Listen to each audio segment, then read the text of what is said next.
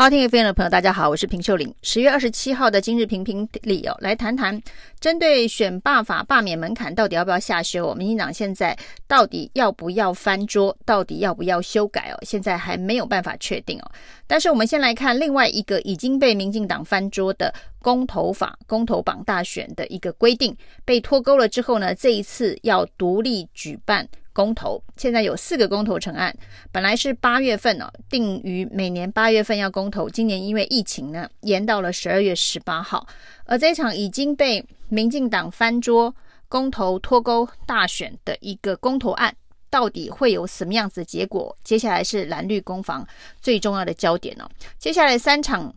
战役啊，都是殊死战哦。在陈伯被罢免之后，接下来陆续登场的应该是。十二月十八号的四大公投案，接下来是林场所的罢免案，以及呢这个台中二选区的补选哦。那这三大的选举都会关系着二零二二以及二零二四蓝绿的气势的消长。不过今天有一份民调出炉哦，对于民进党来讲是非常不利的。这份民调当中呢，四大公投通通都通过。那以这个来猪公投来讲，居然有高达百分之六十八的人同意哦，比不同意的人多了百分之四十二，有四十二趴的同意大于不同意，这是完全压倒性的胜利哦。另外的早教公投哦，有百分之四十七点七的人同意，然后呢，比这个不同意的人增加了百分之呃，超过了百分之十八哦，也是一个压倒性的胜利哦。所以呢，这个民调专家游云龙就说，莱猪跟早交哦通过的可能性非常的高。其实，在这个公投榜大选也是一样，百分之五十七点四的人同意，比不同意的人多了二十三趴。那所以这个四大公投，因为民进党翻桌脱钩大选之后，现在极有可能又会被绑回大选。那在核四公投方面呢，这个两边的落差比较小。核四公投呢，百分之四十六点七的人同意哦，仍然比不同意的人多出了五趴。也就是说，这四大公投呢，目前都是属于公投提出方，就是国民党这里站在比较大的赢面哦。如果这四大公投通通都通过的话，那民进党的施政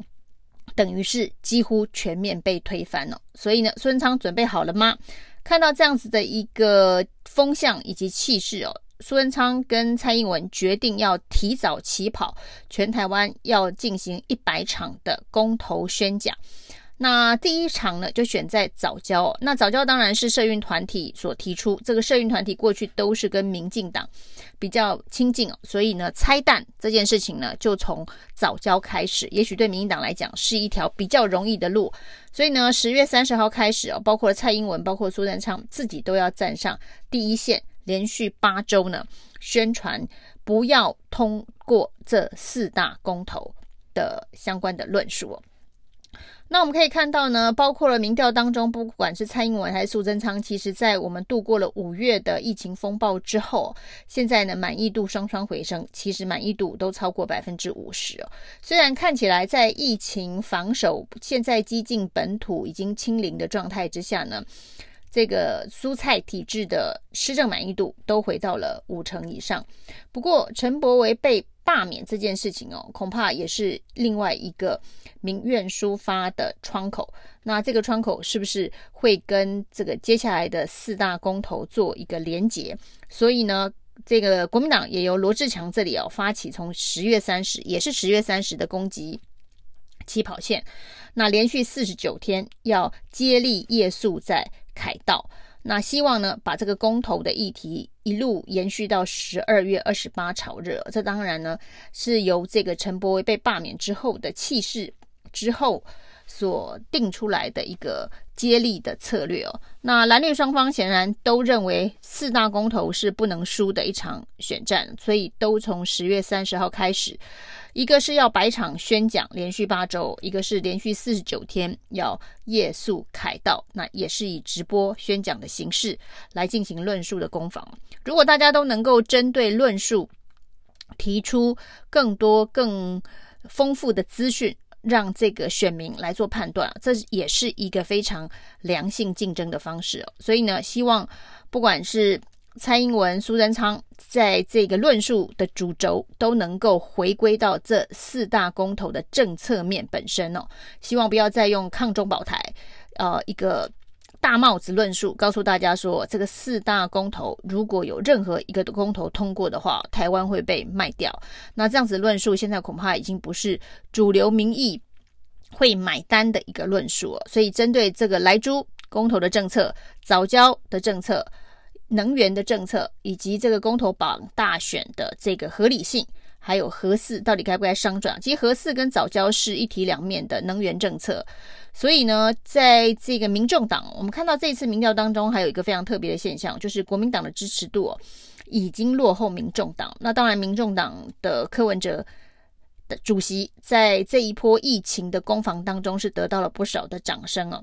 那民众党现在的支持度是十八趴，国民党的支持度只有十六趴，这是民众党首度。超越国民党，不过这个民调呢是在这个陈柏惟罢免案之前所做的，所以恐怕陈柏惟罢免成功的这个效应还没有反映在这个政党的支持度当中。因为在罢免陈柏惟这一役呢，这个民众党是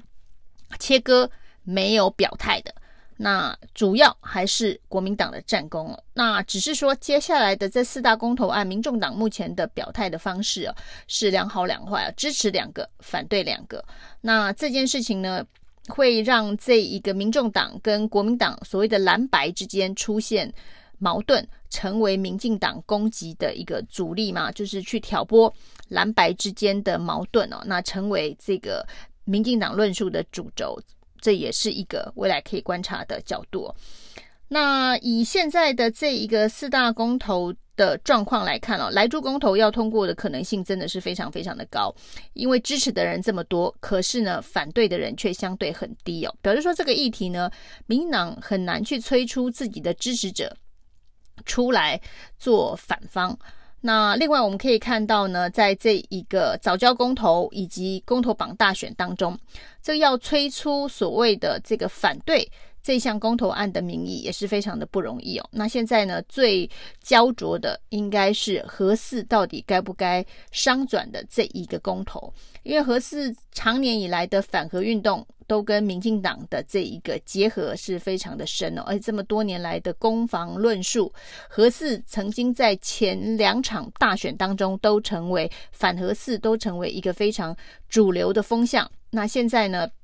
是不是？能够有完全相反的一个风向出现哦，那这的确是蛮值得挑战的。但是呢，核四跟早教这两件事情，就是所谓的能源政策大辩论。那到底台湾有没有缺电的问题啊？那还有台湾未来的这个能源结构，以目前现在所规划的二零二五非核家园天然气为主的能源结构，能不能够撑得过去？现在整个国际天然气价格的大涨。还有呢，国际上面能源油价的大涨，这都会影响到台湾经济发展的核心命脉。有电没有电，跟产业的发展是有非常密切相关的关系啊。所以又要减碳，又要这个确保这个用电不会缺乏，这的确是一个非常两难的议题。那这两难的议题当中，如果又要完全的排除核电哦，那就会是一个非常困难的选择。那只是说排除核电、反核四跟反核能，民党到底是要用理念的方式、价值高举的方式去论述哦，还是要说，即便台湾没有核电，仍然不会有缺电的问题哦？到底哪一种论述方式比较能够得到民众的支持哦？现在其实选民都是非常务实的，如果只告诉大家说，我无论如何，我精神价值理念就是要反核。至于有电没有电，大家忍耐一下。那并不会把这个缺了核电之后的台湾能源政策到底能不能够顺利的运转，做一个清楚的论述的话，这恐怕会是民进党能源政策当中最重的软肋。那这件事情其实才是真的攸关台湾未来经济发展。还有台湾的这个国力到底能不能够维持下去的一个非常重要的关键。以上是今天的评评理，谢谢收听。谢谢收听，请继续关注好好听 FM，并分享给您的好朋友。